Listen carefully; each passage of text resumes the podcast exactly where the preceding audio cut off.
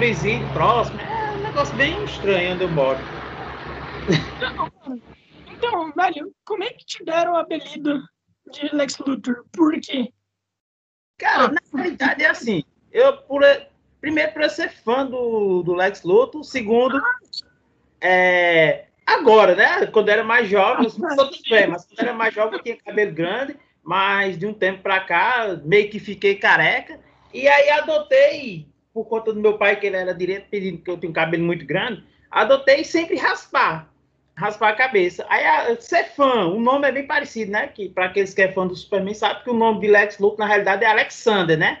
Aí, por um nome ser Alexandro, aí meio que ficou parecido, e eu também sou fã do, do cara, o cara é muito inteligente, e acabou que ficou, fez essa junção, né? De, de Alex com Lex Luthor, né? De Alex com Lex, né? E assim, eu sou muito fã dele. Não por ele ser mal, mas por ele ser um cara muito inteligente, né? Então. Ele, ele é muito da hora, mano. Pelo que eu me lembro, nos quadrinhos ele ficou careca de, pela radiação da criptonita, né? É, segundo minha esposa, disse que eu fiquei careca é da preocupação. Muita coisa na cabeça. Na verdade, até que pode ser por isso. O Lex, ele talvez tenha ficado careca por conta de de tão nervoso que ele passa pro Bruno Clark, né? Verdade. E aí é bem parecido. Tem uma aluna minha que ela disse, eu, assim, eu não assisto a Supergirl, mas ela tinha dito que eu parecia com o Lex Luthor da Supergirl, porque às vezes eu rapei a cabeça no zero. Mas não, tempo desse acho que uns quatro meses atrás, eu raspei a cabeça no zero e deixei a barba. Aí quando eu fui, não é que parece mesmo, rapaz? O Lex Luthor lá da Supergirl, né? Careca e tem a barba, né? Eu, caramba, como parece mesmo. De ver, eu acho que eu vou usar esse visual aí, porque aí sim o pessoal vai lembrar do Lex Luthor. Cara, eu, eu, eu não assisti aquela série inteira, eu acho muito ruim. Supergirl é muito ruim. Eu não vou falar, não. Pode ser que minha aluna fique com raiva. É muito boa, é muito boa, é muito boa. Eu prefiro o Smallville, né? Eu prefiro do Superboy. Acho bem mais interessante. Cara, eu, eu maratonei Smallville. É incrível, é maravilhosa. Por mais que hoje em dia seja tosco, ainda é muito bom. E, e mano, é, me diz uma coisa que eu fiquei muito em dúvida. É, como que. É tipo assim. Quantos participantes normalmente é, tem num torneio de, de robótica? Rapaz, depende muito do, do torneio. É, a gente participa de alguns deles, por exemplo, aqui a gente tem o, a etapa estadual do torneio juvenil de robótica, né, que é uma competição conhecida no Brasil, tem a etapa estadual, nacional e internacional. Na etapa estadual nossa aqui, é tipo assim, a gente tem na casa dos 200, 240 alunos, né, que são alunos de várias regiões, inclusive de outro estado, né, então assim, a gente tem muito aluno. A gente tem torneio, por exemplo, na OBR, né, Olimpíada Brasileira de Robótica, que acho que chega aí a casa, se brincar, chega a casa dos mais de 500 alunos, porque aí junto o pessoal do Brasil, né, em várias modalidades. Mas, assim, o comum de você encontrar aí um torneio, por mais pequeno que seja simples, mais simples que a gente participou, a gente participou aí na casa dos 100 alunos. Torneio pequenininho, simples. Mano, e tipo, quanto tempo demora, velho? Tipo, são 100, sabe? Deve demorar demais. É porque, na realidade, são divididos por níveis, né? Por exemplo, tem competições que tem nível 1, nível 2, nível 3, nível 4. E aí são várias arenas, e aí meio que tem hora que tá rodando lá 5, 6 equipes uma vez só, em arenas diferentes. Então, até não é tão demorado, não. E, e ganha quem e quem fica em primeiro, tipo assim, o cara tem que derrotar todo mundo. tipo, é um cara versus 100 outros carrinhos. É, basicamente, basicamente é isso, né? Eles, na realidade, depende, depende muito da modalidade. Por exemplo, modalidade, na modalidade sumo, que é mata-mata, né? É, é, o cara vai lá, a primeira rodada são, na realidade, são melhor de três, por exemplo, o sumo. E aí o cara vai na sua rodada lá, quando é mata-mata, e aí já perdeu, já desclassifica, já vai partir para uma outra rodada quem venceu. E às vezes até que é meio injusto, né? O cara treina, sei lá, seis meses, se prepara seis meses para botar o robôzinho lá em quatro minutos, acabou seu treino, acabou a sua preparação de seis meses, pronto, ali você já perdeu. Mas tem aquelas outras que são rodadas, né? você faz três rodadas, e aí quem acumulou mais pontos vai ficar nas, nas, classifica nas melhores classificações, né? Primeiro, segundo, terceiro, quarto. Só que na grande maioria dessas competições só tem premiação para os três primeiros, né? E também não depende muito do robô também. Você tem que controlar ele, né? Se você. Não adianta você ter um robô muito foda e ter um, um controle horrível dele. É, tem, tem muito disso. E, e, aliás, é difícil controlar o robô? Rapaz, é. Por mais que a, a pessoa assim, é difícil criar, é difícil programar, mas na hora de controlar você precisa também treinar, porque assim, é meio que dependendo da sua velocidade, cada ajuste, cada comando que você manda, né? Você, se você demorar muito para aquele comando, o robô gira demais para um lado, gira demais para o outro, vai para frente demais ou vai para trás. Acaba que muitas vezes o próprio competidor bota o robô dele mesmo para fora, sem precisar nem o adversário bater. Né? Na hora de controlar qualquer coisa que você. qualquer movimentozinho brusco que você dá no controle, o robô vai para fora. Então você mesmo que meio que destrói seu robô, né? Vamos dizer dessa forma. Quanto tempo normalmente demora para tu controlar? Tipo assim, você, você controla os robôs e tudo mais, né? Ou é só os alunos? Você tem que ter controle, não tem? Não, no caso é só os alunos, né? A gente fica só como espectador mesmo. Não, o professor ele participa só, ele só orienta, né? Mas na competição mesmo é só como espectador mesmo. Fica só lá de fora gritando, vibrando, brigando. Às vezes parece futebol, né? Às vezes o juiz aí escuta muita coisa que não é para escutar, coitado, né? Tem nem culpa. Mas o cara tá lá de fora não quer saber muito, não. Acaba que diz coisas que depois vai ter que pedir desculpa lá ao juiz, mas o professor, na realidade, é só espectador mesmo. Fica só como torcedor de fora, a, lá dando força para os alunos. O controle mesmo é só dos alunos. Mas você não, você não, você nunca controlou nenhum robozinho? Rapaz, bem sincero, só só uma vez na minha vida eu fui competidor, né? Assim, é claro, quando a gente tá, eu tô lá com eles no laboratório, a gente tá treinando, a gente, eu mostro para eles como eles têm que fazer e tudo, mas assim, para dizer controlar na competição só foi uma vez e foi bem engraçado. Eu achava que a competição era uma coisa e quando cheguei era totalmente diferente, rapaz. Eu viajei, acho que 400 e pouco para uma cidade próxima aqui, né? Acho 400 e poucos quilômetros para chegar lá e o robô que eu tinha levado para a competição era totalmente diferente do que a competição pedia. Rapaz, que tristeza, bicho. Pensa aí, no desespero. Você viaja, você passar quatro meses se preparando para uma coisa e por conta de uma vírgula, de um pontinho que você não viu, por exemplo, lá dizia que era um, uma, uma, modalidade chamada é, perseguição, não, rastreador de pista. E eu achei que era seguidor de linha. Na realidade, estava lá dizendo que a pista era 21 centímetros. E não sei de onde eu vi 21 milímetros. Aí, não, 21 milímetros é uma linha, é para seguir linha. E aí, quando chegou lá, bicho, pensa numa surpresa totalmente diferente da competição do que a gente imaginava. Mas foi bem engraçado, né? A única vez que eu participei como competidor, eu fiquei em penúltimo. E como que foi para você, mano? Como é que foi? Tipo assim, eles aceitam? Eles aceitaram o seu robôzinho? Por conta que não faz, por conta que não era, né? De acordo com as regras que estão impondo, né?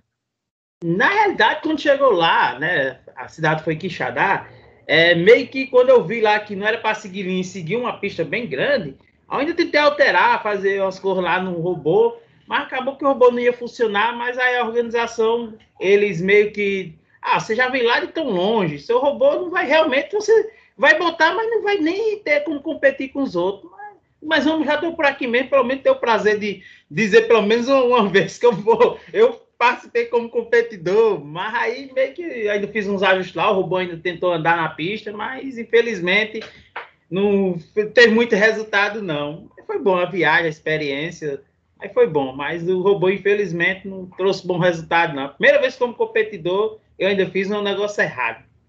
Isso acontece. Quanto demora para construir um robôzinho? Depende. Depende, depende. Assim, porque na realidade a gente diz muito depende, porque depende muito da modalidade, da competição, do torneio que você vai participar. Mas, em média, os alunos levam aí em torno aí de três, quatro meses para construir, é claro. Depois que você constrói, tem um projeto pronto na sua mente, o que, o que você vai usar fica fácil você desmontar e montar o robô lá ligeirinho. Mas o processo mesmo de ter a ideia, de come começar a construção, programar, fazer os testes, sair leva em torno de uns três, quatro meses né, de, de preparação. E, E são três, quatro meses produzindo o dia todo? Ou não? Não, não. Nesse caso aí, eles pegam aí um, dois dias por semana. É, para ah. aqueles que. Tem, tem muito aluno que tem tempo para ficar na escola todo dia. Ou ainda tem aqueles que têm material em casa, né? Aqueles que têm matéria em casa, aí sim eles desenvolvem bem mais rápido, porque ele pega todo dia que tem um tempo em livre, vai lá, monta.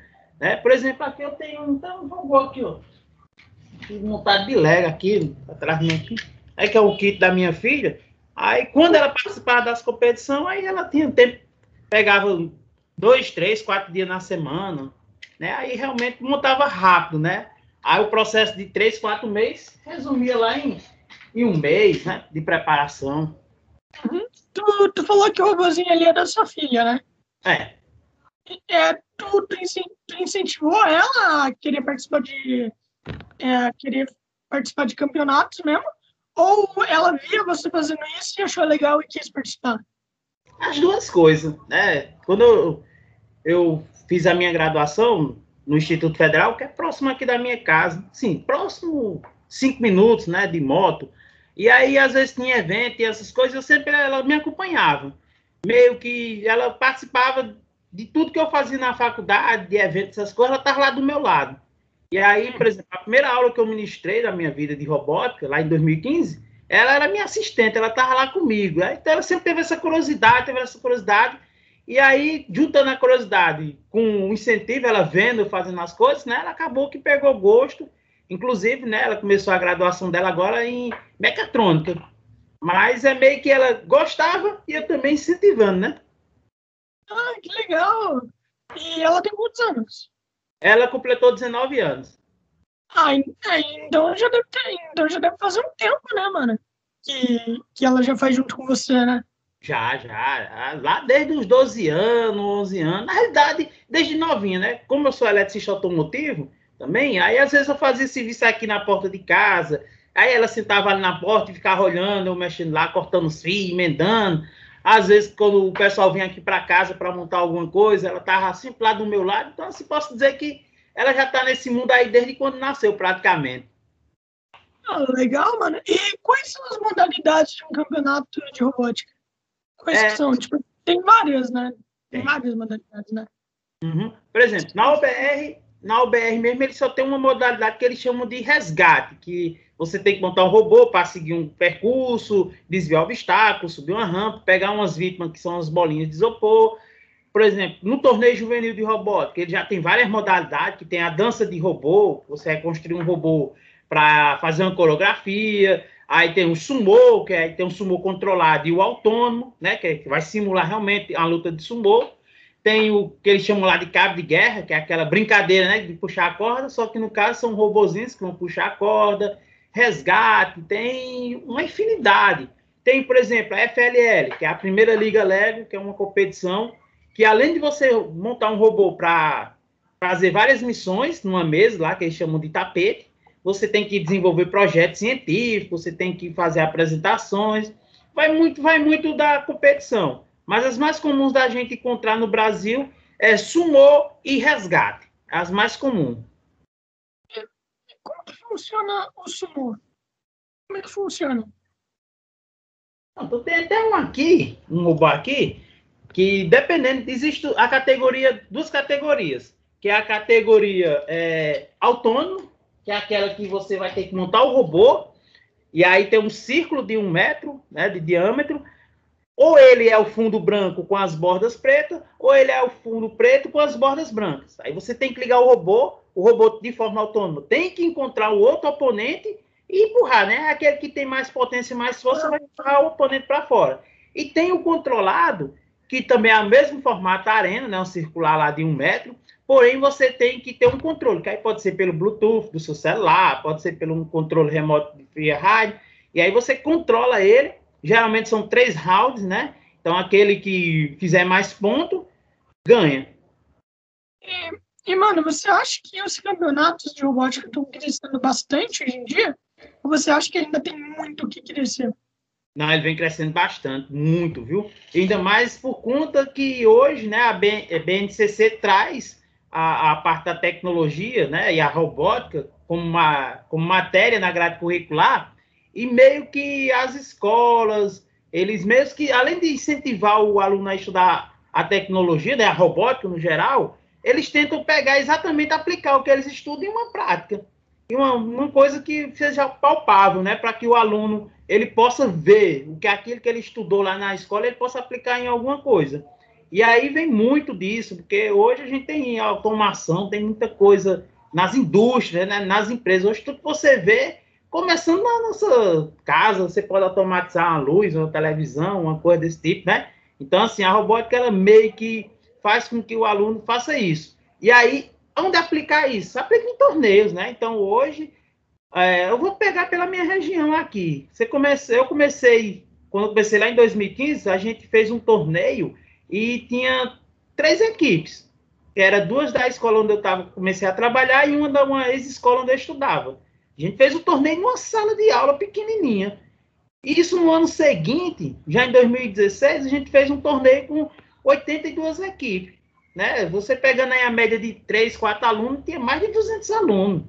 Então, assim, hoje os, os torneios estão muito grandes. E principalmente porque tem deles que tem um investimento, né? Por exemplo, a FLL. Tem um investimento lá do, do, do SESI. Então, todas as escolas do SESI no Brasil participam desses torneio, desse torneio. Então, meio que você tira por aí o volume. A gente tem o OBR, que é uma competição que, assim, tem, tem um pouco incentivo financeiro do governo, né? Mas por ser é, aberta e gratuita, a gente tem volume de escola pública, federal, estadual, particular. Então, assim, a gente tem muita, tem muito aluno envolvido. E hoje, gente, hoje os torneios de robótica estão crescendo, tanto que hoje a gente tem vários. A gente tem aí é, torneio juvenil de robótica, torneio Brasil de robótica, é, Olimpíada Brasileira de Robótica, Primeira Liga Lego, tem a WRO, que é a Olimpíada Mundial de Robótica. Cara, tem uma infinidade de torneio. Uhum. E como que faz para, é, tipo assim, vamos dizer, eu quero participar de um campeonato. Como é que eu faço para participar? Aí tem primeiro, tem que ter uma equipe, né? Tem que ter uma equipe, aí dependendo do torneio, você tem equipes que tem que ter no mínimo dois integrantes, no máximo quatro, e tem torneios que aceita entre dois e oito, oito membros, né? Então, é. do torneio que você vai. Pode falar. Eu tenho que ser de uma escola? Ou não? Não, depende do torneio também. Tem torneios, aliás, a maioria dos torneios hoje, ele aceita o que eles chamam de equipes de garagem. Não que você obrigatoriamente tem que representar a sua escola. Claro, você tem que estar estudando em alguma instituição, porque na maioria dos torneios é. Na maioria dos torneios, você tem que, você para participar, primeiro tem um limite de idade, e segundo, você teria que representar, tá estudando, ou numa escola, ou fazendo algum curso, alguma coisa que seja. Aliás, você tem que meio que estar tá numa instituição, tem que estar tá agregado a alguma instituição. Mesmo que você não vá representar ela, mas você pode, ah, eu estudo no colégio A, queria formar uma, uma equipe com um fulano que estuda no colégio B, outro no colégio C, e o outro está fazendo um curso, sei lá, em tal instituição. Então, você pode formar equipe. Né? Meio que, podemos dizer que realmente é obrigatoriamente, é obrigatório você estar tá em alguma instituição, mesmo que você não vá representar. Você vai ser uma equipe de garagem, que aí você também pode chamar algum professor conhecido seu, ou até seu pai, alguém, alguém para ser um mentor, que também é obrigatório ter um, o tutor, né? Aquela pessoa lá que vai ser responsável por você.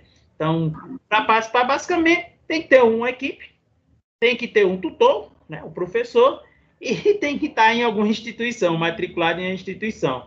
Né? Na sua grande maioria, eles, na maioria das, das competições que a gente tem, o limite de idade é 19 anos, mas aí tem torneios que aí já é para o pessoal de nível superior, pessoal que já está aí bem avançado, que não tem limite de idade, né? A gente também tem esses torneios, né? Que é bom para quem está no nível superior já, que às vezes não teve a oportunidade de participar quando estudava no ensino fundamental médio, né? Mas que sempre quis ir para esse mundo.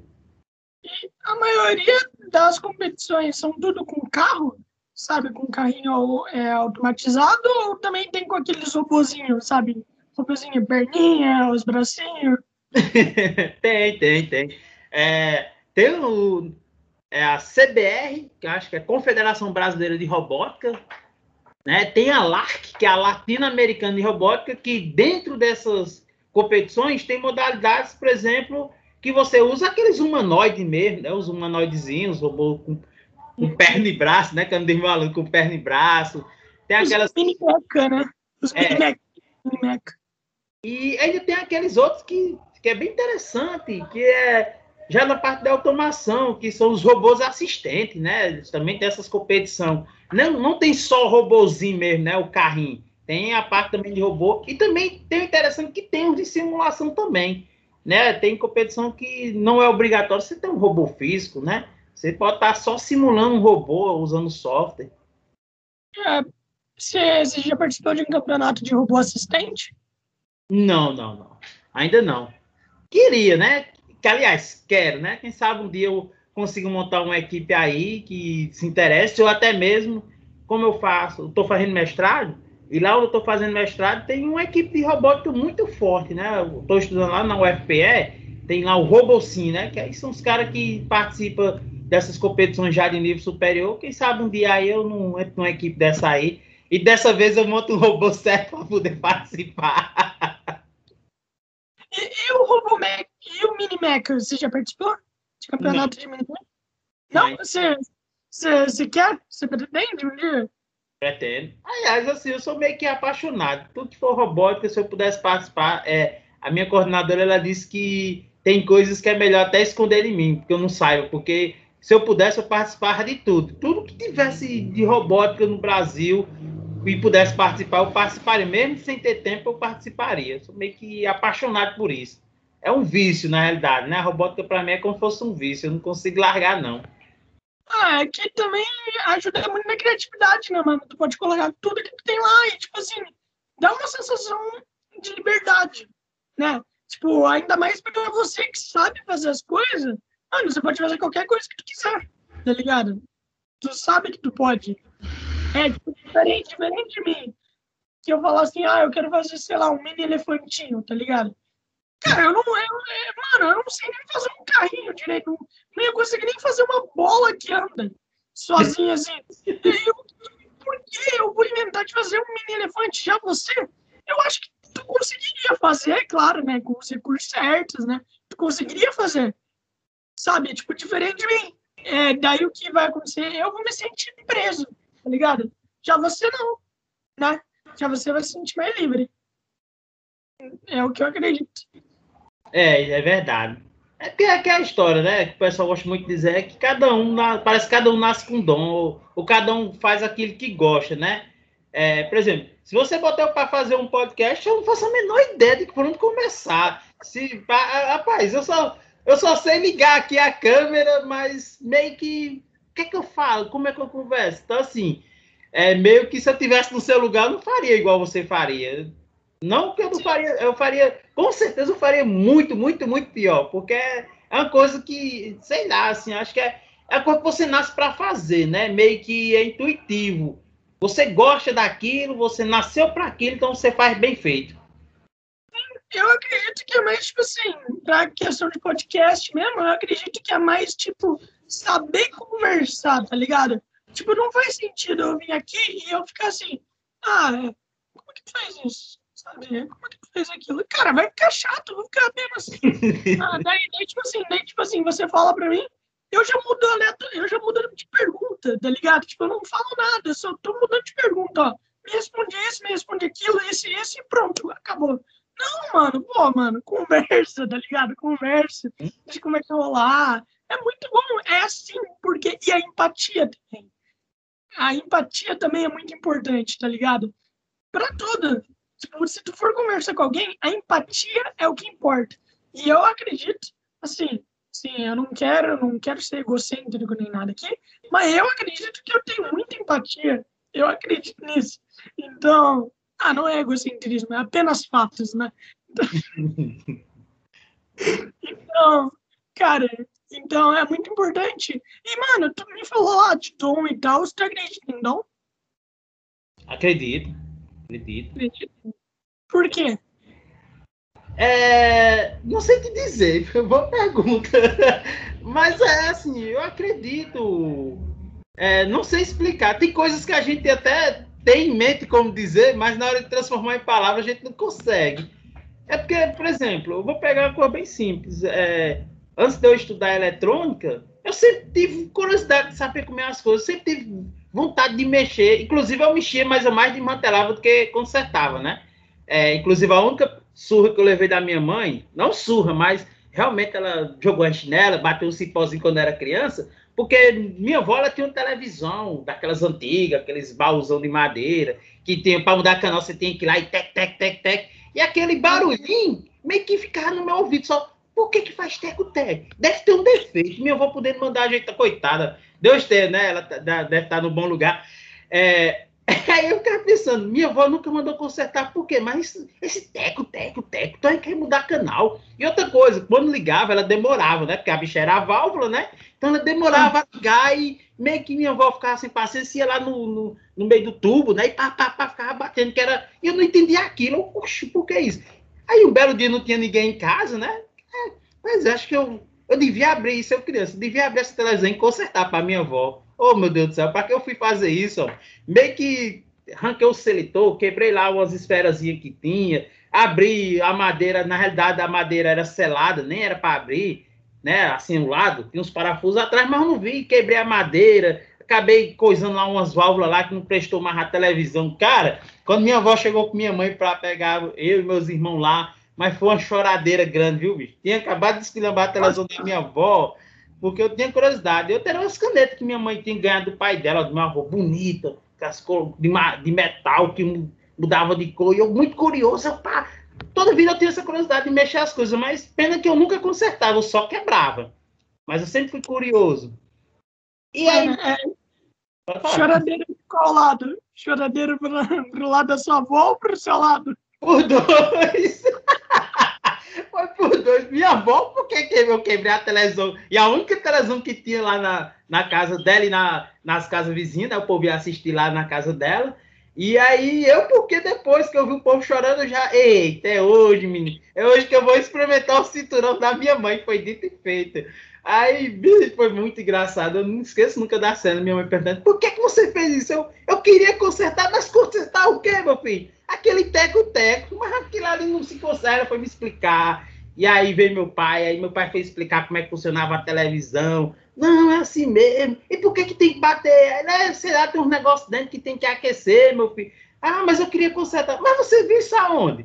Em canto nenhum, sei lá, vi da minha cabeça, eu queria consertar. Ou se eu nunca quebrou nada, eu perguntando meu pai, se eu nunca quebrou nada, ele quebrei e que era meu, meu brinquedo, mas televisão ninguém se quebra, não, mas, meu Deus do céu. Mas eu sempre teve essa curiosidade. E aí meio que comecei a trabalhar com carro, essas coisas assim. E eu sempre escutava, eu tenho, eu tenho uns amigos que sempre diziam assim, poxa, bicho, tu tem. Tu tem. É, acho que tua área é essa. Não sei porque eu vejo tu fazendo as coisas assim, tudo que tu pega dá certo. Tu tem um dom lá de mexer. E eu, porque o pessoal tem muito a dizer, rapaz, tu nasceu para isso, né? O pessoal muito diz isso, né? E meio que eu acho que realmente você nasce, não sei, eu acredito muito em destino.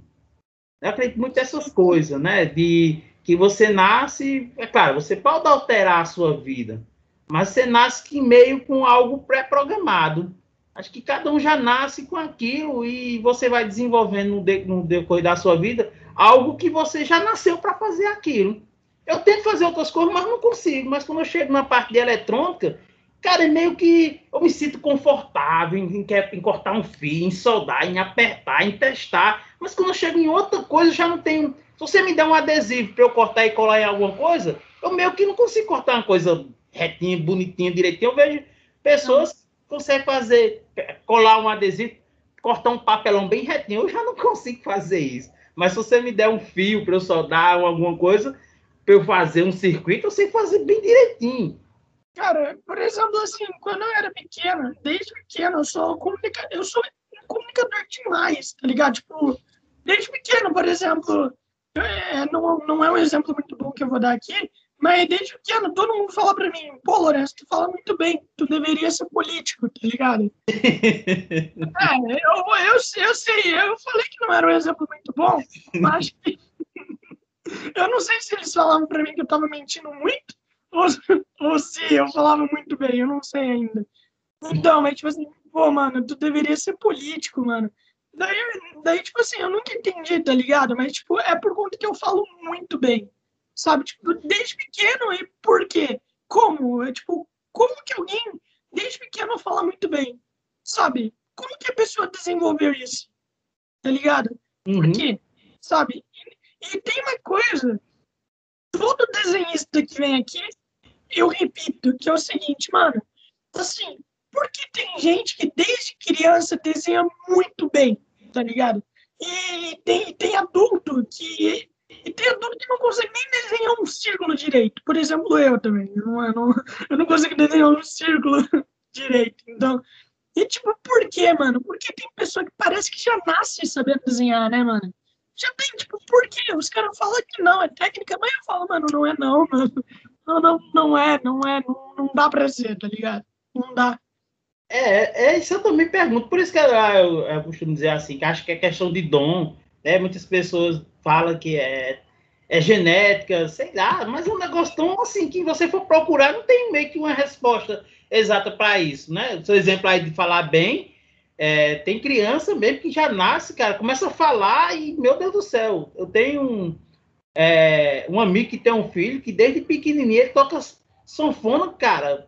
É, é, é sanfona que ele toca, nunca fez um curso, mas ele toca tão bem, cara, que você fica bem assim, poxa, esse menino aí parece que dentro da barriga, quando tava sendo gerado, acho que ele tava sendo gerado já com sanfona, porque é muito, cara, desde pequenininho o menino já toca muito bem, sem ter feito curso, sem ter família, na família dele não tem nenhum músico, mas meio que ele, sei lá, já nasceu com o nome de tocar aquele instrumento e ele toca de forma quem conhece ele pensa que ele é alguém que já fez cursos, já estudou para aquilo, aquele instrumento, por ele tocar tão bem.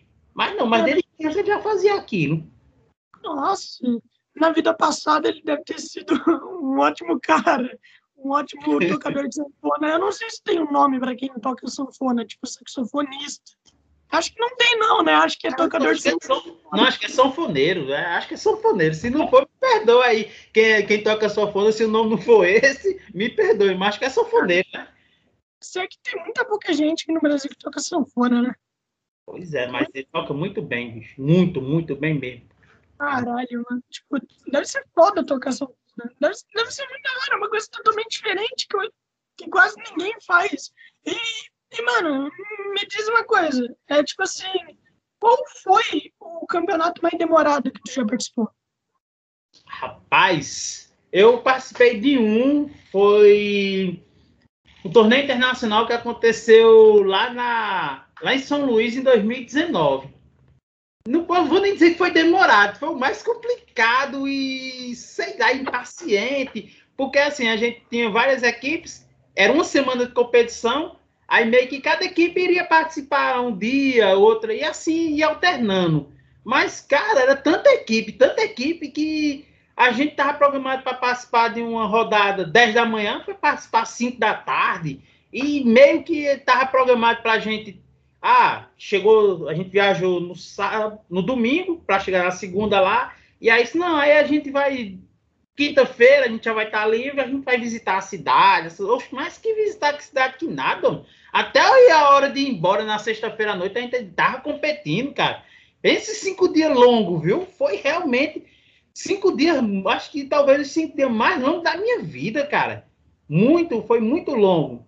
Né? E, e, mano, e, ah, não, não, pode terminar, depois eu pergunto. Não, é ia dizer, assim, que tem, tem, tem, tem outros, por exemplo, toda vida que tem etapa nacional da UBR, é meio que quase uma semana, mas são quatro dias, três dias de competição, alternando também. Aí, dependendo, a gente sempre leva equipes para modalidade diferente, aí meio que a gente passa quatro dias, mas esse de São Luís realmente deu a sensação que foi um torneio muito longo, que não acabava nunca, não sei porquê.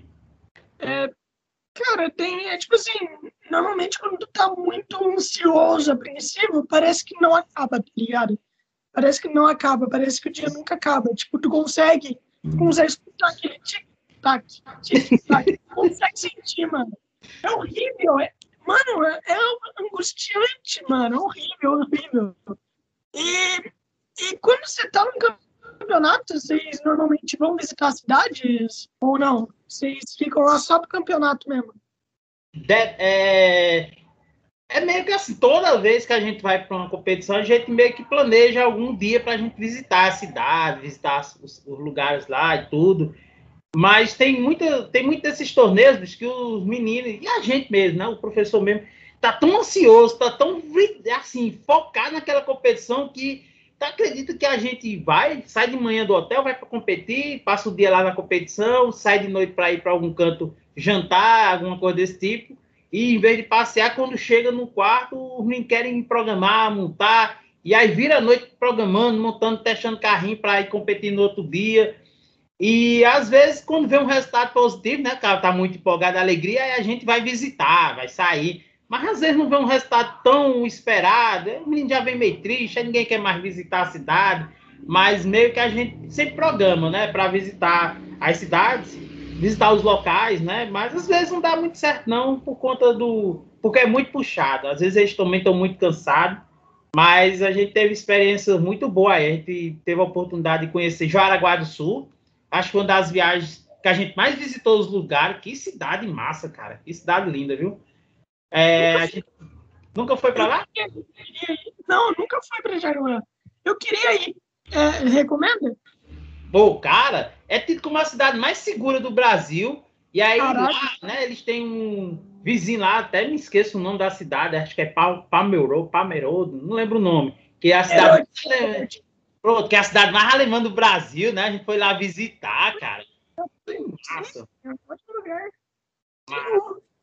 Eu fui visitar o zoológico de Pomerode, que dizem que é, que, tipo assim, é um dos melhores que tem no Brasil, né? O zoológico de Pomerode. Cara, muito massa, viu? Mano, quais outras cidades que tu visitou? É que você tava me falando sem querer cortei você.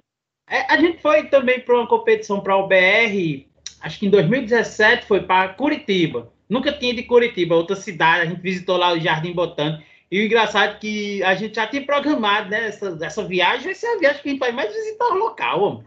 Era a nossa primeira competição nacional, mas a cidade era, foi muito massa, cara. O problema é que quando a gente chegou no Jardim Botânico, caiu um pé d'água, chuva, chuva. Mas a Runi estava tão empolgado para visitar que vai visitar assim mesmo com chuva. É o Toró caindo lá e nós lá visitando. Mas, cara, cidade muito linda também, viu? Muito bom de se ir. A gente foi também para o Rio de Janeiro, mas Rio de Janeiro a gente visitou só o Pão de Açúcar, o Pão de Açúcar e. Ah, foi só o Pão de Açúcar mesmo. Que a gente foi. A gente foi três vezes para o Rio de Janeiro, mas a gente só visitou lá o Pão de Açúcar. E a gente também foi para o Rio Grande do Sul. Aliás, para o Rio Grande, né? No Rio Grande do Sul. Mas a gente não visitou muita cor, não, né? Acho que é tipo, acho que é a última cidade do Brasil, se eu não me engano. Ela é no fim do fim de tudo mesmo, viu? Rio Grande? É, Rio Grande, no Rio Grande do Sul, né? Eu não sei, eu não sei se é a última cidade, mas eu acho que é. Pois é, nem deu tempo de visitar muito lugar lá também, mas foi muito massa. A gente, a gente viajou muito para muito lugar, mas meio que nas correrias a gente acaba não visitando, né? São Luís ainda deu tempo a gente dar, dar umas voltas lá também, uma cidade legal, é muito bom. Eu queria ir por ter, ter, ter tido tempo de visitar lá os lençóis, né? Diz que é muito bonito. Mas acabou que não deu tempo. Mano, me diz uma coisa, tu falou lá da coisa do restaurante e tudo mais, me veio uma pergunta na cabeça. É, quando vocês vão viajar, o investimento fica, fica tudo por conta de vocês ou os alunos gastam do próprio bolso? É, aí vem uma. É, eu não sei como funciona nas outras escolas, mas eu tive a oportunidade de trabalhar em duas escolas particulares aqui da região, meio que assim. Para o professor é tranquilo, porque a escola é quem banca, né? A, a despesa do professor, da coordenação que vai junto, né? Sempre vai, sempre vai, pelo menos dois responsáveis nas viagens, sempre, sempre. Pelo menos duas pessoas responsáveis, que no caso sou eu e a coordenadora, por exemplo. Às vezes vai um outro professor, uma outra professora. Mas para os alunos é tudo por conta dos alunos mesmo. Viagem, hospedagem, alimentação. Uma vez ou outra, né? Às vezes a, a escola ela ajuda, né? Ela dá ajuda, por exemplo, ah, vocês vão precisar estar se deslocando de veículo, então a escola vai lá e paga o veículo. Quando é uma viagem por aqui pelo Nordeste que dá para ir de van, mas tinha uma pessoa, a de São Luís, a de Fortaleza, a gente sempre vai de van, então a escola paga a van, né, para levar o pessoal para ficar movimentando na cidade mas restaurante, alimentação, hospedagem e quando é de avião, né? Infelizmente essa parte fica por conta dos alunos. Caralho, não, mas, mas tipo assim, mano, tipo, avião com todos os alunos juntos, tá ligado? Deve ser muito divertido. Deve ser muito divertido. Ah, eu vou dizer uma coisa pra você. É porque, como professor, na hora lá, às vezes você tá muito cansado, mas depois você repensar assim, é uma coisa muito massa, cara. É muito massa para os alunos lá bagunçando. A gente não vai, é claro, a gente não vai entrar no meio da bagunça do aluno, porque você é o responsável pelo aluno, mas é meio que toda viagem é uma história, cara. Aí quando você pega assim, viagem que você tá levando 20, 22 alunos, imagina aí.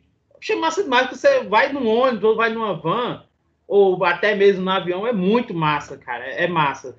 Dá trabalho, mas é muito massa, viu? E, e como que foi a primeira, a primeira vez que tu andou de avião? Como é que foi, mano? foi muito engraçado. A primeira vez que eu fiz uma viagem de avião foi, eu trabalhava na Citroën, que é uma concessionária de veículo que tem aqui na região. É, eu não lembro, acho que foi em 2009, foi em 2009. E meio que eles, olha, tu vai fazer um treinamento em São Paulo. Eu, eita, deixa eu passar três dias em, três dias, 26 dias viajando de, de ônibus. Quem disse que você vai de ônibus? Vai de avião. Eu nunca andei de avião. Não, não. Não, mas é tranquilo. É, mas o pessoal falando lá, é tranquilo tem problema não. Cara, que negócio estranho. Primeiro, é, eu cheguei lá no aeroporto. Cara, quando o avião vai aquele. Beleza, mas quando ele começa, que sensação horrível, bicho. Eu meio que apertei a cadeira, tinha um cabo do meu lado que já tava com as duas na cabeça e começando besteira. E eu, ai meu Deus do céu, eu vou morrer, eu vou morrer. Oh meu Deus do céu. E já comecei logo meio que querer chorar e todo se tremendo. Quando tá lá em cima, tranquilozinho que não passa pela turbulência é muito bom, né?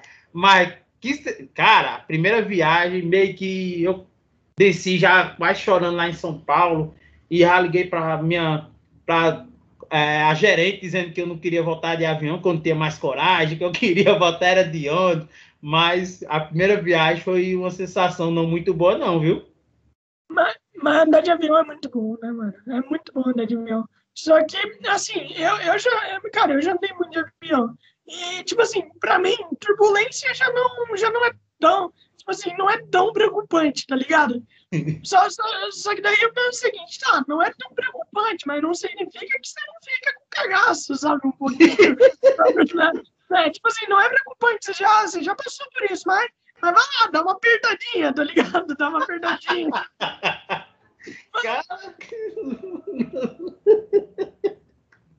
É muito aí, faz turbulência não, que minha vida tem até trauma.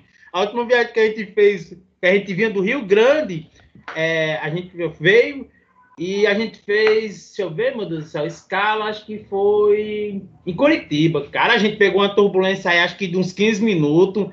Eu meio que olhava para os meus alunos assim, tinha uns que era tranquilo. Mas o que estava do meu lado, cara, ele apertou tanto, tanto a, a, a, a parte da poltrona lá, a gente bota o braço, o encosto, que eu vi a orelha torar assim. E eu também desesperado, eu não sabia se eu, o que, é que eu fazia para ajudar ele, porque ele desesperado, eu desesperado, e no meio entre nós dois tinha uma mulher lendo o livro, parecendo que nada estava acontecendo. Cara, uma tranquilidade, e aí uma pessoa passou mal, aí lá vem, aí, lá vem uma pessoa perguntar se tem eu, meu Deus do céu, começou a passar aqueles filmes que eu tava assistindo de terror, de cor de queda de avião, meu Deus do céu, eu vou morrer agora. Mas isso na minha cabeça, né? E eu tremendo lá e apertando, ai, cara, que, não, 15, acho que foi os 15 minutos piores da minha vida. Nossa, é, na última vez que eu andei de avião, é, eu me lembro que a gente que tava eu e meu irmão, né? A gente tava, a gente colocou o fone lá, né? Por conta que, mano, você ficar no, no avião com o fone aí, tu não liga mais pra nada, né? Tu não liga pra nada. E é muito bom, aliás, o fone do avião. Daí minha mãe, ela falou que houve uma turbulência gigante, tá ligado? Só que aí meu irmão, a gente nem ligou. A gente, a gente, a gente nem sabia que tinha lá turbulência, tá ligado? E, tipo, é muito louco. Né? Eu, por conta que eu pensei, mano, como é que eu não senti a porra do avião tremendo? Como é? tipo, como? tá ligado? Tipo, como? É impossível. É o avião tremendo, tá ligado? Tá no avião, tá dentro dele. Como é que tu não sente tremer? Tipo, só se você estiver dormindo acordado. É isso aí, talvez. Aí... É doido, uma sensação horrível. Não, é bom, assim, é bom, né? Você imaginar assim, por exemplo, de São Paulo para o Juazeiro três horas, ligeirinho, você no piscar do você tá na cidade, é muito bom, bicho. Mas essa parte de turbulência, eu ainda não tinha pego uma grande, não, mas a última vez que a gente andou, viajou, na volta, a gente pegou 15 minutos, cara, mas foram os 15 minutos mais tristes da minha vida, viu? Nossa. Caralho, mano. Cara, tipo, deve ser muito tenso passar por uma turbulência, tipo, longa, tá ligado? Né? Nossa. E, mas, tipo, mano, tinha alguém lendo de boas lá no seu lado. Tem pra tudo é isso. É você morrendo aqui de medo e assim, a, a pessoa com certeza já tinha muita experiência, já tinha, devia ter passado por muitas turbulências. Mas pra gente que não, tá, não tem esse costume, meio que você tá aqui, parece que você tá numa, numa montanha russa e do nada você vai cair e, e sobe. Ai, gostei de lembrar que eu me arrupei todinho, já me agonei, cara. E, tipo assim, que no meio do caminhão, ei, para aí o avião que eu vou descer. Do nada, vocês param, para o avião aí que eu vou descer, como se fosse um ônibus, cara. Que. Oh. Daí você vai lá, né? Pega o paraquedas e pula do avião, né? Eita, muito engraçado. Agora, agora depois que passa é muito engraçado, mas na hora não foi, não. No, no avião, no avião só tem três paraquedas, se não me engano. Tem, tem os paraquedas para a aeromoça e para os caras lá, o piloto e o copiloto. É, o que é muito útil. Você viu? Os caras se preocupando com os passageiros, né? Minha Nossa Senhora. Eita. Situação da vida. Não, mas, mas, tipo assim, tu já foi com seus alunos, né, de avião. Né? Já foi com seus alunos. E, e, como, e como que foi a primeira viagem com eles? Tipo, tem, deve, ter, deve ter muita gente lá que foi a primeira vez de avião, né?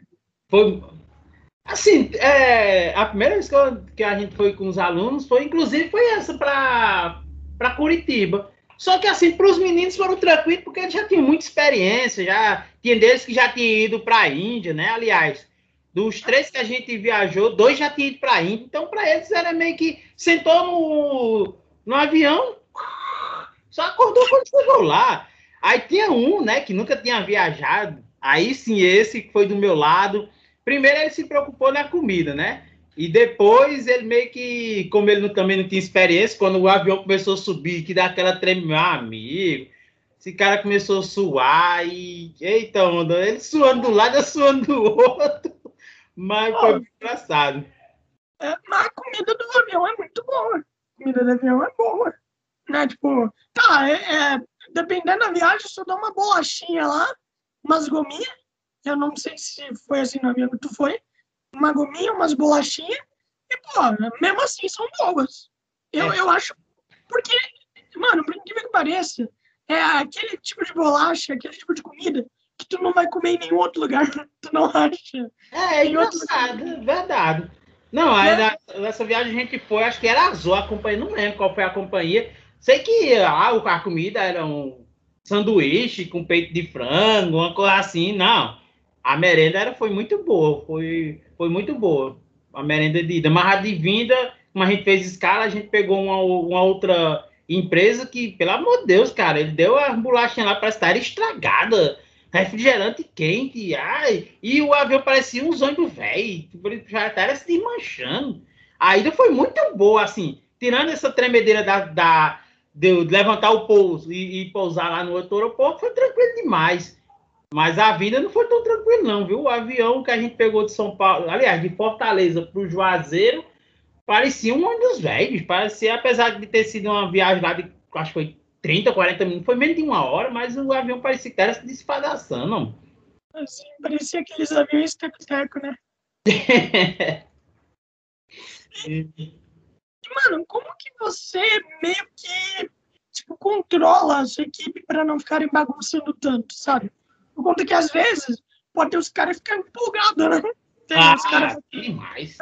Então, então. É, meio assim, ele já sabe que eu, é, eu sou bem. Bem meio que. Eu gosto de chamar, eles não me chamam, não, mas eu gosto mesmo de dizer para eles que eu sou bem ranzinza. E a outra, também a outra pessoa que viaja comigo, ela é bem rígida. Rígida naquele coisa assim, que sempre quando a gente vai viajar, conversa com os pais, conversa com os alunos, e já vê um consenso, ó, a gente vai, mas Tipo assim, é, para competir, é competir sentado no seu lugar, quando vai almoçar todo mundo junto, quando vai jantar, merendar, tudo que a gente faz tem que ser todo mundo e tudo num acordo, né? Então a gente meio que é, meio que é, coronel, né? Dá ordem lá e eles meio que obedecem. Claro, a gente sabe que tem alguns momentos que não tem, realmente eles se empolgam, eles. Ainda porque são crianças, muitos deles, a maioria são crianças, né? Claro, a gente tem alguns adolescentes, mas na maioria que a gente viaja são crianças, são meninos de 12, 13 anos, meninos que nunca nem saiu de, da cidade daqui, nunca saiu de, de perto da mãe. Aí uns ficam acanhados, mas outros se saltam, né? Mas é meio que a gente sempre conversa bastante com eles. E eu sou meio que. Tem uma hora de divertir, né? Infelizmente eu tenho um jeitão assim de cobrar muito deles, porque eu sei que eles vão dar muito, né? Eles têm muito para oferecer, a verdade é, são meninos excelentes. É, e aí eu cobro deles porque sei que eles têm potencial. E aí, meio que na hora de competição, é meio que assim: se você vê os, tiver algum vídeo nosso, é a galera lá, e meus alunos sempre é ali, na deles, né? Sempre é sério. Claro, depois da competição eu deixo eles livres, né? Ali, para eles brincar, agitar, fazer o que eles quiserem, mas meio que durante a competição, durante o percurso de transporte, durante o almoço, uma janta, uma merenda, é meio que eles ficam lá tudo comportadinho, porque eles já sabem que é o meu jeito, né? Eu não sou muito de. Na hora que a gente tá viajando, eu sou meio bem sério. Claro, tem um momento lá que eu gosto de brincar, mas eu sou bem comportado, né? Ele diz que eu sou comportado demais. Aí, tu nunca brincou, não, Alex? Ah, já brinquei, mas nesse momento eu sou, eu sou responsável por vocês, então. Mas tem hora que realmente ele se salta, mas sempre a gente tá ali do lado, ali, né? Fazendo com que ele sempre siga nossas ordens, né? Meio que fosse. tem um que diz que a gente parece, o... parece um exército, né? A gente é o coronel e eles são os soldados. É o é o. É? O papai escoteiro. É. escoteiro. E, e, mano, e, tipo assim, por conta que são crianças, né, mano? Tipo, tu tem que ter o dobro de cuidado, né? Por conta que criança não curte obedecer ordem. Criança, criança gosta de fazer o que ela quer, sabe? Criança gosta de brincar e tudo mais. Se você acaba dando muita ordem para eles, eles não vão acabar gostando, né? Eles, eles não vão acabar gostando e tudo mais. E, e como que se convence os pais a deixar os filhos, tipo, irem para Curitiba, tá ligado? Por conta que, mano, eu acho, eu acho que minha mãe jamais deixaria eu com 300 sair para ir para Curitiba. É. Como, como, que eles convencem os pais? É, é verdade aí, é como tu falou mesmo, né? Por ser criança, a gente meio que a gente tem que estar tá sempre dosando, né? A gente tem que ter sempre o, o cuidado de não deixar é, a criança livre demais, porque a gente sabe que criança piscou o olho, meu amigo. Pra... Oxe, você tem que. Nem você pode também prender demais, dar ordem demais, né? Porque criança ela não gosta de receber ordem, né? Então a gente sempre está mediando. E a questão deles, do pai é, deixar o filho viajar, a escola, né? E aí acho que não é só nem a escola eu trabalho, mas toda a escola tem todo aquele aparato, tem todo aquele cuidado as pessoas que viajam com os alunos, né? São sempre pessoas que já têm experiência com isso, que já é da confiança da escola, que já trabalha há muito tempo na escola, que já conviveu com outros alunos, que já viajou com outros alunos. E sempre tem que partir primeiro do aluno, né? A gente, por exemplo, quando começa sempre o ano, a gente abre as turmas para as competições, então o aluno ele vai lá, começa a desenvolver, e ali a gente já tem também uma conversa com os pais, né? Ó, essa competição, se a gente for participar em tal lugar, já vai precisar viajar. E aí a gente conversa com o aluno se o aluno tem interesse em viajar, se tem, já começa a abrir a conversa com os pais, né? Porque realmente nem o pai quer deixar seu filho, seu filho viajar sozinho ou, ou com alguém, mesmo que seja de sua confiança. Eu tenho uma filha que assim, beleza, ela já viajou com a coordenação da escola para outros, lugares sozinha, mas porque eu conheço a coordenadora. Eu tenho a confiança, né? Na, na coordenadora, mas na grande maioria ela só viajou comigo ou com a mãe dela. Então, assim, ou tava com nós dois, ou tava com um ou com o outro, né? Sozinha, ela nunca tinha viajado. Então, mesmo assim, eu sabendo como é, preciso ter um aparato, eu converso com quem vai com ela e tudo. Então, assim, para isso, o primeiro o aluno tem que querer. Segundo, a gente vai conversar com os pais, mas sempre tem aquela preocupação com tudo, né? Ah, o aluno teve algum problema, alguma, ah, ele tem algum comportamento diferente, é, ele, qual o tipo de comida que ele não pode comer? Ele, é, a gente sempre vai ter essa conversa porque a gente sabe que tem aqueles que são soltos demais, né, que come de tudo, que brinca com tudo, que faz amizade com qualquer pessoa, mas já tem aqueles que são reservados, que tem algumas restrições de comida, é, eu não gosto disso, não gosto daquilo, então tudo isso a gente tem que ter um cuidado, toda hora é assim. Saiu da, da escola, dois minutos, ó, foto, mensagem, ó, paz, estamos aqui com os alunos, estamos aqui, chegou no aeroporto, ó, já estamos no aeroporto, ah, já estamos viajando, já chegando, toda hora é relatando, passando, aliás, passando os relatórios, né, para o pai, os pais que é para estar informado. Então, todo passo que a gente dá é meio que registrando, né, foto, vídeo, é, pedindo para o aluno ligar para o pai para dar satisfação, porque é uma responsabilidade muito grande, né? Quando eles, os pais deixam os alunos lá na escola para viajar com a gente, a gente meio que se torna pai e mãe deles, né? Então, todos os cuidados que que eles têm em casa, a gente tem que ter na viagem. Mas, assim, é uma responsabilidade muito grande, viu? E, e eu acredito que com homem, os pais ficam mais, né? Os pais ficam mais na defensiva também, né? Uhum. Diferente uhum. de quando é uma professora tal. Então, é muito bom conversar. Por conta que, é, mano, literalmente, os caras ficam mais na defensiva com o professor homem, né? E, e, tipo, faz todo sentido.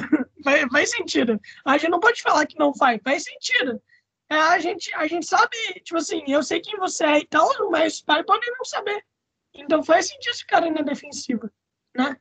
Verdade. E assim, é, a gente sabe, infelizmente, hoje, você ligar a televisão, bicho, é tanta coisa ruim que passa, tanta coisa ruim, e às vezes de onde você menos espera, que é, é, é aceitável, né? E aliás, tem que ter essa preocupação mesmo. E aí a gente, novamente, é por isso que a gente sempre tem esse cuidado, nunca viaja só uma pessoa, nunca. Nunca viaja só uma pessoa, sempre de preferência, né? Sempre vai uma pessoa do sexo masculino e feminino. No caso, tem uma coordenadora de Olimpíadas na escola, então a gente sempre tem esse cuidado. Até mesmo porque nessas viagens a gente tem alunos masculino e feminino, a gente tem meninas e meninos, né? Então a gente sempre tem que ter esse cuidado é, na hora das viagens, na hora de repartir os quartos, é, quem vai ficar com quem. Então, é, é uma responsabilidade e um cuidado muito, é um planejamento muito grande, muito grande, né? A gente tem todo ano, agora não por conta da pandemia, mas todo ano a gente tem turmas que viajam para competir na Índia. Então, assim, imagina aí, você pegar, deixar seu filho, sei lá, 15, 20 dias no meio do mundo, né? Então, é uma responsabilidade muito grande, mas a escola, não é porque eu trabalho lá, mas a escola ela tem uma preocupação e um planejamento e uma preparação para isso, cara, que é fantástico. O pai, quando deixa o aluno, ele tem confiança porque ele sabe que o filho dele vai ser tratado como se fosse um filho. Claro, quando eu digo um filho, a questão da responsabilidade, do cuidado, da preocupação que a gente sempre tem com o aluno, né? A gente sempre tem todo aquele aparato para que o aluno ele vá e volte em segurança e sem nenhum problema. Até mesmo porque, se Deus me livre acontecer algum problema, cara, ninguém quer mais viajar. Imagina aí, Deus me livre, acontece do menino desse sofrer um acidente ou passar mal, ou você distratar. Nossa preocupação, também a gente tem essa preocupação de distratar o aluno. A gente sabe que cada pessoa é cada pessoa. Até o jeito de eu falar com uma pessoa, para uns pode achar que é normal, para outros, se eu falar com um pouco, um tom de voz um pouco mais alto, pode ser que aquele aluno se sinta, sei lá, é oprimido ou é, que eu tenha feito alguma coisa que ele não tenha gostado, só o tom da voz. Até isso a gente tem que ter cuidado. Até isso. Sim. E, mano, a gente já tá ficando. Já é quase 10 horas da noite, então a gente já vai fechar aqui, tá? Minha última pergunta que eu tenho pra te fazer é o seguinte: tu. Tu. É, tipo assim, tu queria ir pra Índia ajudar os caras lá? Também tu, tu tem esse objetivo de ir pra Índia? Rapaz, eu queria, assim, eu queria muito fazer uma viagem internacional, apesar de ter medo, né, de, de viagem, eu tenho pavor a viagem. Tu quase foi para Argentina, né? Pois é, cara, tava tudo pronto, né? Já tava tendo uma preparação para a gente ir com duas equipes no meio do ano passado, né, para um torneio internacional. Aliás, três equipes, já tava até para tirar o passaporte, já tava todo planejamento, pra... chega eu tava imaginando, céu, meu Deus do céu, vai ser minha primeira viagem internacional, primeira vez que eu saí do Brasil né? Mas acabou que não. Mas assim, eu tenho muita vontade, tenho um sonho, né? Ainda de conhecer outro lugar, né? De preferência que fosse com competição de robótica, né? Que fosse com uma equipe minha da escola. Assim, ainda tem esse sonho, né? Se Deus quiser, quem sabe a gente não possa realizar aí depois dessa pandemia. Mas sim, eu queria muito, principalmente essa, essa competição na Índia, né? Que é uma competição lá que envolve vários conhecimentos, né? Não só robótica, mas matemática, física, é, debate, é muito massa.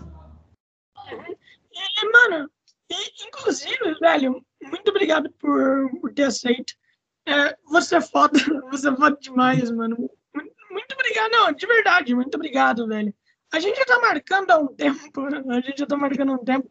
Cara, eu te falei, 63 deve ter sido, tipo, ah, foi no final do ano passado, né? Eu acho que foi. Nada, acho que foi lá pro começo desse ano, viu? Acho que foi lá para abril, não, março, fevereiro, acho que foi por aí, viu? Ah, mas mesmo assim, ainda faz, ainda faz um tempo. Já, já, já. já faz um tempinho já. A gente já, a gente já tem julho, junho, julho, né? Julho. É. É, a gente já tem. Então, aqui eu tô, tô um pouquinho atrasado no meu horário aqui. Então, mano, muito obrigado de verdade. Aí, inclusive, o podcast 98, a gente já, a gente já gravou o 100 aqui. Cara, sensacional, mano. Finalmente cheguei no, no episódio 100. Finalmente, mano. Pô, tô feliz pra caralho. É muito bom realizar as coisas, né, mano? É muito bom, dá uma sensação muito boa. Velho, e você quer se divulgar?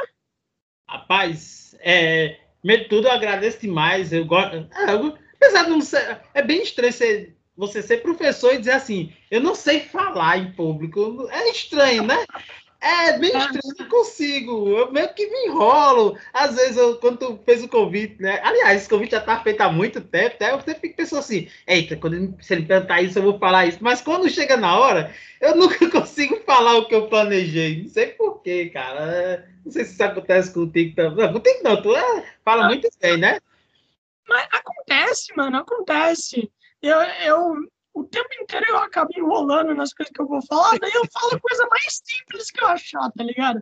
É tipo assim, você tem muita coisa pra falar. Daí você apaga tudo e fala, ok, sim. tipo...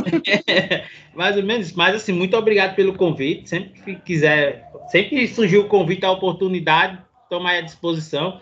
É, realmente a gente marcou e marcou. Cara, que ano complicado esse, viu? Acabei que eu peguei um monte de coisa, um monte de doença, e por último peguei chikungunya, cara. Meu Deus do céu, e é porque eu não saio de casa, não vou para canto nenhum, estou praticamente trancado dentro de casa. Consegui pegar chikungunya, tô até com o joelho aqui, com a junta tudo inflamado. Minha Nossa Senhora! É, mas assim mesmo, mas assim, muito obrigado aí pela oportunidade, né? Espero que o pessoal goste aí do nosso bate-papo. É, na verdade, eu queria aí, pessoal, puder aí, quem quiser seguir aí, né, o professor Lex Luto lá no Instagram, inclusive está até parado meu Instagram, não sou muito de rede social, não. Eu tento, né, mas eu vou começar a postar algumas coisas relacionadas à robótica, né? Meus alunos até cobram, né? Ah, você não posta vídeo, você não posta nada relacionado à robótica, posta muita coisa, é, posta muita pouca coisa, mas eu vou ver lá. E para quem quiser aí me seguir, né? E seguir também o Instagram da minha equipe, né? A Monster High, a equipe Monster High. A gente também tem um canal lá no YouTube, né? Equipe Monster High. Também tá até parado, né? A gente, o ano passado a gente até postava muita coisa, mas esse ano, cara, foi um ano bem complicado, né? E aí, foi, foi muito complicado. Foi muito. Inclusive, os links estão na descrição. Daí é só o pessoal acessar por lá. E, cara, mano, muito obrigado de verdade. E é isso, mano. Boa noite. Falou, é. Valeu, cara. Boa noite parabéns pelos 100 episódios, né? Tomara que chegue ah, a 200, bem ligeirinho, 300. Sinal que você é um cara bem desenrolado e que tá no caminho certo, né? Se você já tá no episódio 100, cara, isso é, é, é cor para se comemorar, mas se Deus quiser, e quem sabe se daqui a alguns meses, né, a gente não tá aí fazendo um episódio mil, né? É... Cara, o episódio 200, te convidar para fazer o episódio 200 e ainda com algumas pessoas da sua turma também, que seria interessante massa, fazer. Massa, massa. Olha aí. Pois já fica o convite aí. Então, isso aí, acho que daqui a uns dois meses, três meses estourando, a gente tá de novo. Tá de volta aqui conversando, então. Que ligeirinho esse episódio. Inclusive, eu queria te falar no começo, adorei sua jaqueta, muito bonita. Ah, é, novamente, né? É, eu, até, eu, eu, gosto de conversar demais, bicho. Desculpa aí. Ontem eu tava conversando com o Cava do Paraná, ele falando que lá tá muito frio, não sei o quê. E ele, e aí no Nordeste, Alex? Eu digo aqui no Nordeste tá 25 graus e eu tô morrendo de frio. Ele começou a rir, como assim 25 graus aqui? Acho que tava 7, se eu não me engano, era 5, uma coisa assim. Tava muito frio lá. E aí, engraçado demais, mano. Aqui deu 4 graus. Minha Nossa Senhora, 4? Eu tenho... E em 2019 eu estava em São Paulo participando de uma Olimpíada. Lá tava dando 9, lá em Atibaia, né? Tava dando 9, cara. E eu era assim, ó. Dois blusão, uma blusa por baixo, calça, duas meias e tremendo. E a, a, sensação, quando eu falava, saía fumacinha, parecia pô, que nunca teve frio na vida, né? Quando eu saía fumacinha, que coisa massa. Eu, ué, filmando, falando e saindo a fumacinha, bicho. Coisa... 4 graus é é a temperatura que eu pegava enquanto morava no Chile, tá ligado? No Chile, e aqui nem tem neve. Aqui o máximo aqui em São Paulo, o máximo que tem é poluição. Cara, mas eu fico imaginando, viu? Quando eu, toda vez que eu ia fazer treinamento da Citroën em São Paulo, cara, assim, a casa lá de 11, 12 graus, 14 graus, já era frio, o pessoal normal, assim, de tarde a gente lá morrendo de frio, o pessoal do, daqui do Ceará aqui para lá, 15 graus, você é doido, é frio demais, não, 15 graus aqui é mais normal. Temperatura lá, o normal de vocês é quanto? É 35, 39, 40. O normal daqui é, aqui é quente, viu? Cara, não, ah, nossa, é quente. Eu acho que todo mundo aí sai na rua sem camisa. É mais ou menos isso aí, viu? É muito comum o pessoal estar tá só de short na rua, porque realmente aqui é quente, viu? Caralho, mano, os caras devem cozinhar dentro do carro, coitados, mano. Velho, a, gente vai deixando por aqui, mano. Muito obrigado mesmo e falou aí, mano. Boa noite. Valeu, boa noite. Obrigado aí pelo convite e qualquer coisa, tamo juntos. Claro, mano. De nada. Valeu.